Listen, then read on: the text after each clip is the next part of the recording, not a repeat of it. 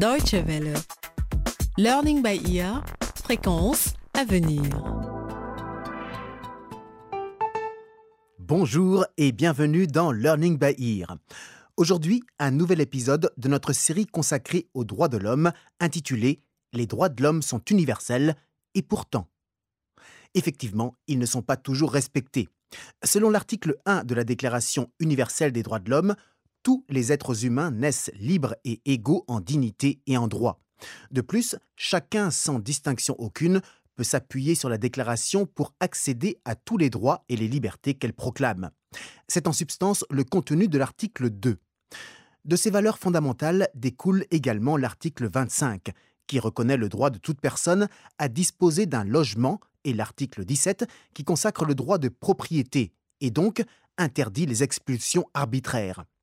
Ce sont les deux aspects des droits de l'homme auxquels est consacré notre épisode d'aujourd'hui.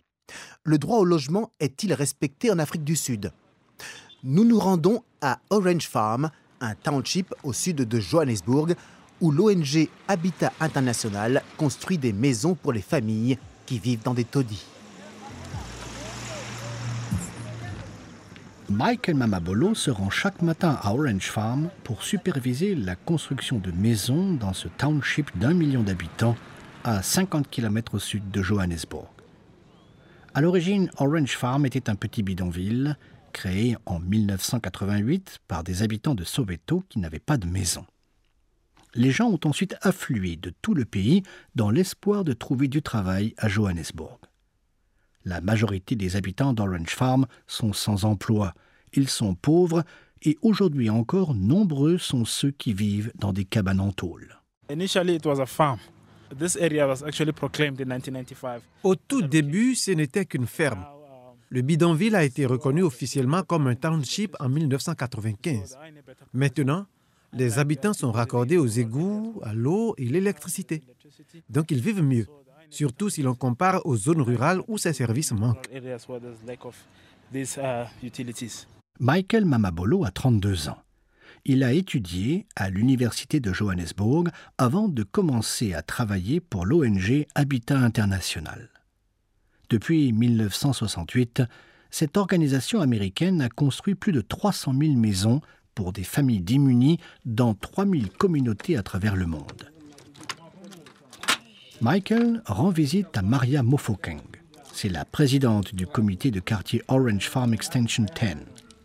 Dans ce quartier de 500 familles, Habitat International a construit 260 maisons, dont celle de Maria. Quel changement pour cette femme qui a vécu pendant 16 ans dans un shack. C'est ainsi qu'on appelle les cabanes des bidonvilles ici. Maria est très fière elle nous fait le tour du propriétaire en compagnie de Michael.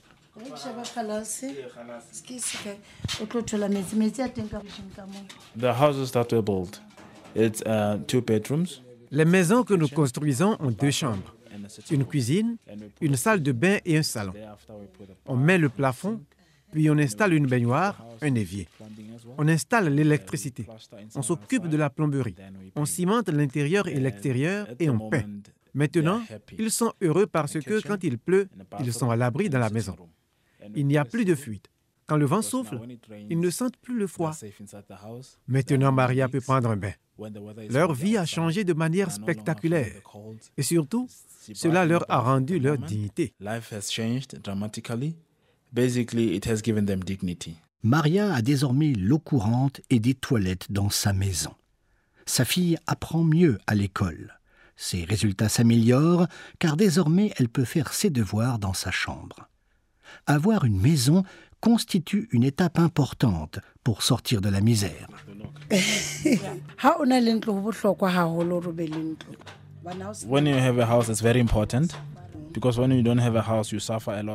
C'est très important d'avoir une maison, car quand vous n'en avez pas, vous souffrez beaucoup.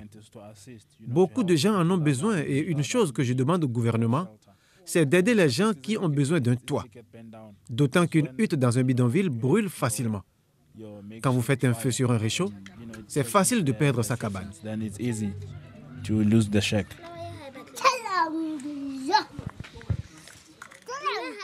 chaque année, de nombreux enfants sont gravement brûlés dans des incendies de bidonvilles. On estime que 12 millions de Sud-Africains, soit un habitant sur cinq, vivent dans un bidonville.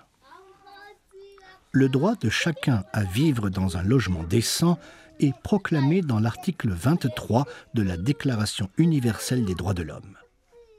L'Afrique du Sud fait partie de la trentaine de pays qui l'ont inscrit dans leur constitution. Pourtant, dans le pays de Nelson Mandela, l'accès au logement reste un problème crucial pour la population. Tout citoyen a le droit au logement. Sous l'apartheid, les Noirs n'avaient pas le droit d'être propriétaires de terrain ou d'une maison. Le nouveau gouvernement s'est rendu compte que la plupart des gens vivaient dans des habitations délabrées et des. Ils ont décidé de donner des maisons gratuitement aux gens. Ils ont mobilisé les ONG pour les aider. C'est ainsi qu'Habitat s'est impliqué dans le programme, car ici, nous avons l'expertise et l'expérience dans la construction de maisons dignes de ce nom. Habitat reçoit du gouvernement une subvention de 5 000 euros par maison et bénéficie des dons de sociétés privées. Mais l'objectif est aussi d'encourager les familles démunies à s'entraider et se prendre en charge. Il y a ce que nous appelons l'éducation du propriétaire, parce que c'est un grand bouleversement. Quelqu'un vit dans un bidonville, puis il déménage dans une maison. Les gens doivent apprendre comment prendre soin de leur maison. On leur enseigne des notions de gestion financière. Et puis, il existe aussi ce qu'on appelle la participation égalitaire. Avant qu'on vous construise une maison, vous devez construire la maison de quelqu'un d'autre. Ainsi, vous réalisez la somme d'efforts que représente la construction d'une maison. C'est ainsi que nous amenons les communautés à s'aider elles-mêmes. Les bénéficiaires construisent eux-mêmes leur maison, avec l'aide de volontaires envoyés par les bailleurs de fonds. Chepo Sikonsana a 29 ans. Il a perdu ses deux parents et vit dans une seule pièce en tôle ondulée avec sa sœur aînée. Les toilettes et les lavabos sont à l'extérieur. Chepo doit emménager sous peu dans une maison pour la première fois de sa vie.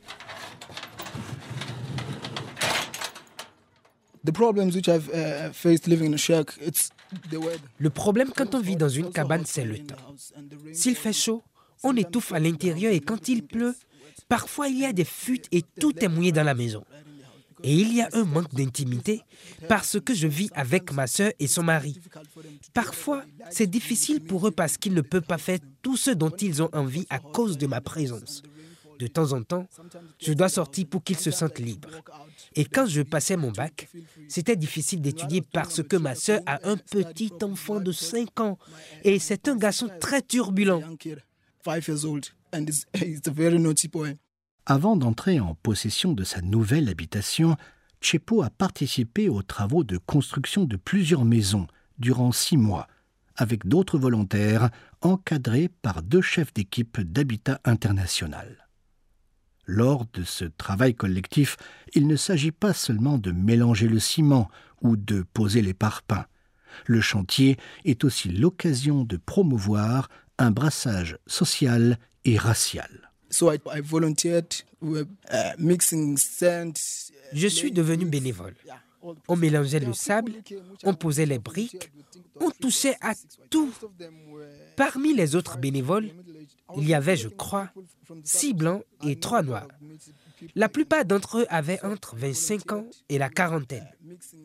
C'étaient surtout des gens des quartiers riches je n'avais jamais imaginé que je me frotterais à ces gens-là, mais ils étaient très sympas, très gentils. Je ne pensais pas que les Blancs étaient comme ça. Je les voyais comme des gens qui s'en fichent de la façon dont les autres vivent, mais vraiment, ils se souciaient de nous.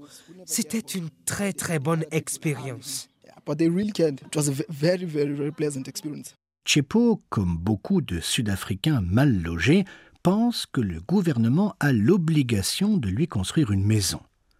Il se réjouit que le droit au logement soit inscrit dans la Déclaration universelle des droits de l'homme. Le droit d'avoir un logement, oui, Je pense que c'est un bon principe instauré par l'ONU. Le gouvernement ne fait pas assez pour construire de nouvelles maisons. Il faut lutter avant d'en avoir une. Si j'avais un travail, j'aurais pu gagner de quoi construire une maison pour moi et ma famille. L'article 17 de la Déclaration universelle des droits de l'homme garantit que toute personne a droit à la propriété et que nul ne peut être arbitrairement privé de sa propriété. En Afrique du Sud, sous l'apartheid, les expulsions étaient fréquentes et souvent arbitraires. Les Noirs n'avaient pas le droit à la propriété et ils étaient dépendants du bon vouloir du gouvernement. Aujourd'hui, les choses ont bien changé et la législation sud-africaine va même très loin pour protéger le droit au logement. Le droit à la propriété signifie que personne ne peut être expulsé de son logement.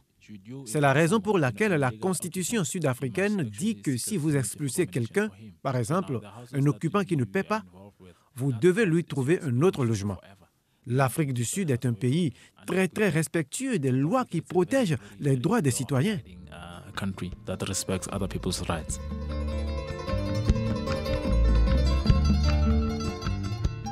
Et c'est sur ces mots de Michael Mamabolo de l'ONG Habitat International que s'achève ce numéro de notre série Learning by Ear consacré au droit au logement. C'était un reportage de Valérie Hirsch.